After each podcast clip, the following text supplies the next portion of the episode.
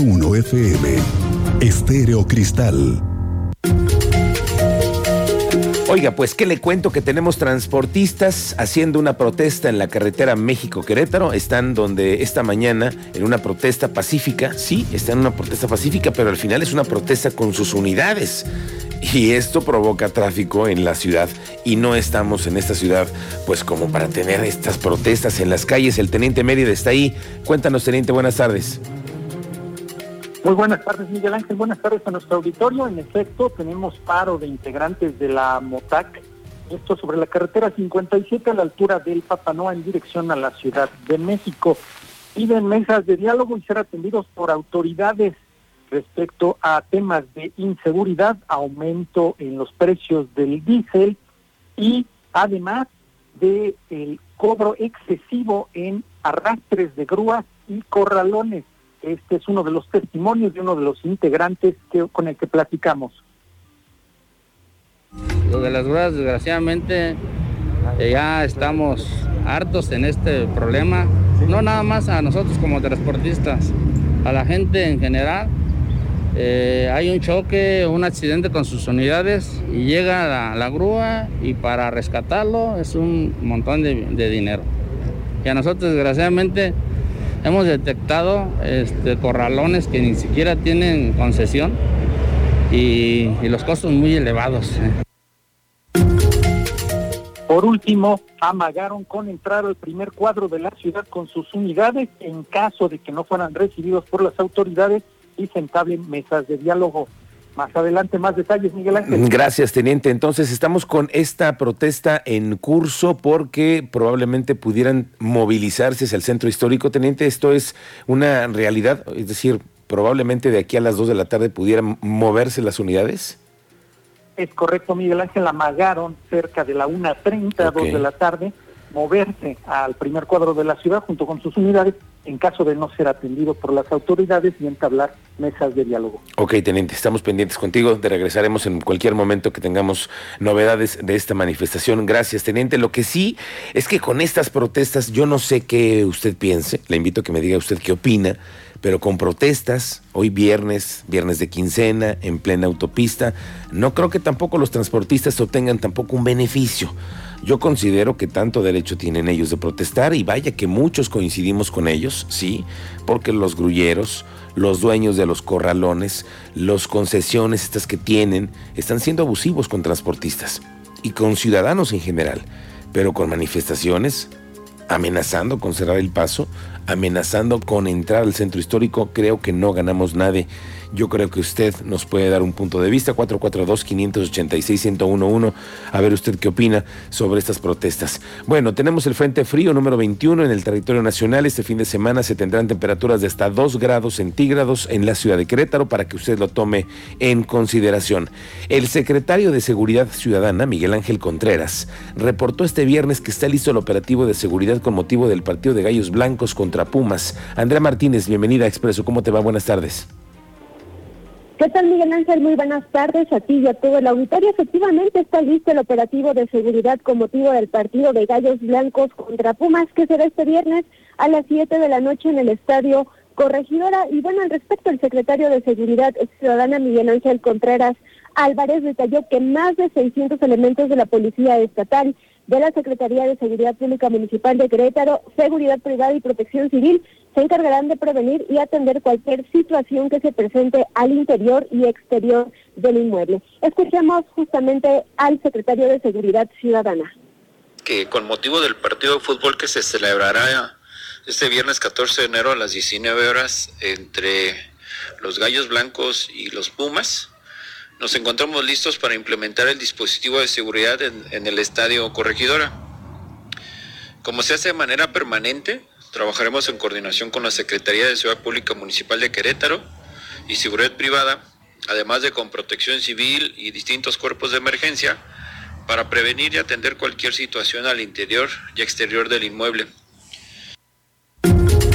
Bueno, destacó que se realizará destacó que se realizará la revisión de los elementos de seguridad privada con el objetivo de garantizar que cuenten con el perfil adecuado para salvaguardar la integridad de los asistentes. También agregó que hasta el momento no se tiene contemplada la llegada de la porra visitante de Pumas, pero que se mantendrán atentos ante el arribo de seguidores de este equipo de fútbol. Finalmente, el titular de la Secretaría de Seguridad Ciudadana recordó que debido a la pandemia por COVID-19 y de acuerdo con el escenario ha modificado, se tendrá permitido un aforo del 40% en el estadio Corregidora. Esta es la información, Miguel Gracias, Andrea. Estamos pendientes a ver cómo nos va hoy en el partido. Ojalá y además suerte a los gallos blancos. Oiga, la séptima zona militar se han estado realizando reuniones con el general recién nombrado y que está al tanto de las operaciones de seguridad del Estado. El mismo Juan Luis Ferrusca esta mañana lo confirmó a mi compañera Dana González los alcances que han tenido los jefes de las corporaciones en estas reuniones de seguridad. Eh, por fortuna, bueno, pues ya, algunos conocíamos al, general eh, comandante de la 17 zona militar, por lo cual, bueno, pues nos facilita los lazos de comunicación, estrechar la, la, cooperación, la coordinación. Y bueno, pues estuvimos presentes eh, su servidor, eh, secretario de Seguridad Pública del municipio de Querétaro, y los titulares de la Secretaría de Seguridad Ciudadana, el maestro Miguel Ángel Contreras, la titular de la Secretaría de Seguridad Pública de Corregidora, del Marqués, San Juan del Río y Pedro Escobar. Estuvimos allí con los mandos de la zona militar y evidentemente hubo una reciprocidad en el intercambio pues, de información, de cooperación y bueno, mantendremos una estrecha vinculación para justamente como mencionaba Diana, mantener ese blindaje para todo el estado y bueno, por cuanto a mí toca al municipio de Querétaro.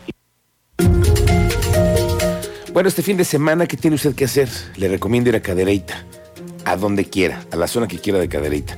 Tiene la mejor barbacoa y Manuel García, que ya ve usted cómo es, fue a conocer a Boyé, esta comunidad en donde tienen las mejores pulquerías. ¿A usted le gusta el pulque?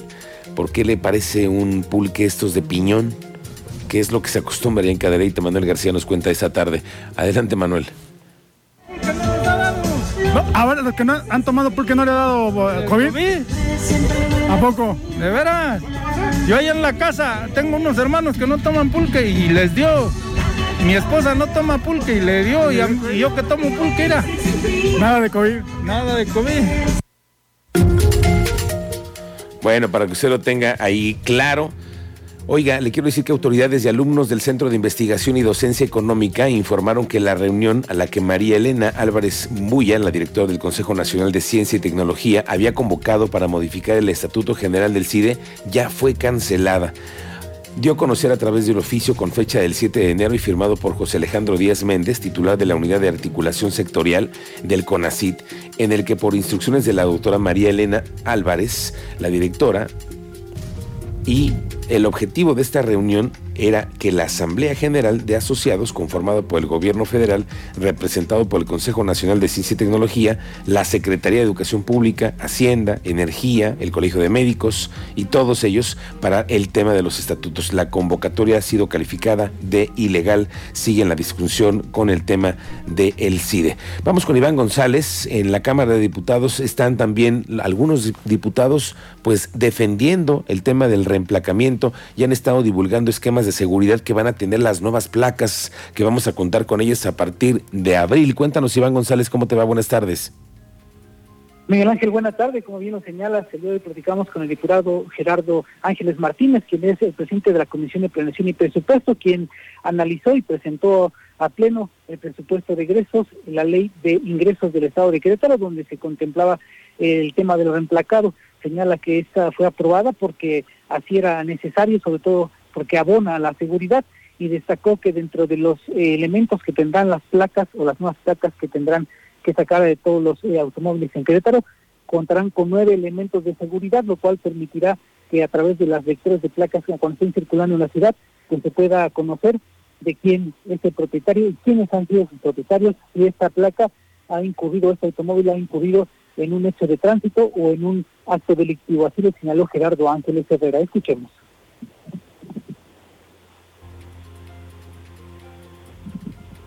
Fíjate que es un tema técnico, lo que sé es que son nueve elementos que van a permitir que a distancia en un arco lector puedas identificar el nombre, pasa el coche y vas a poder saber de quién es, quién es el propietario, quiénes han sido sus anteriores propietarios, si está involucrado en algún accidente.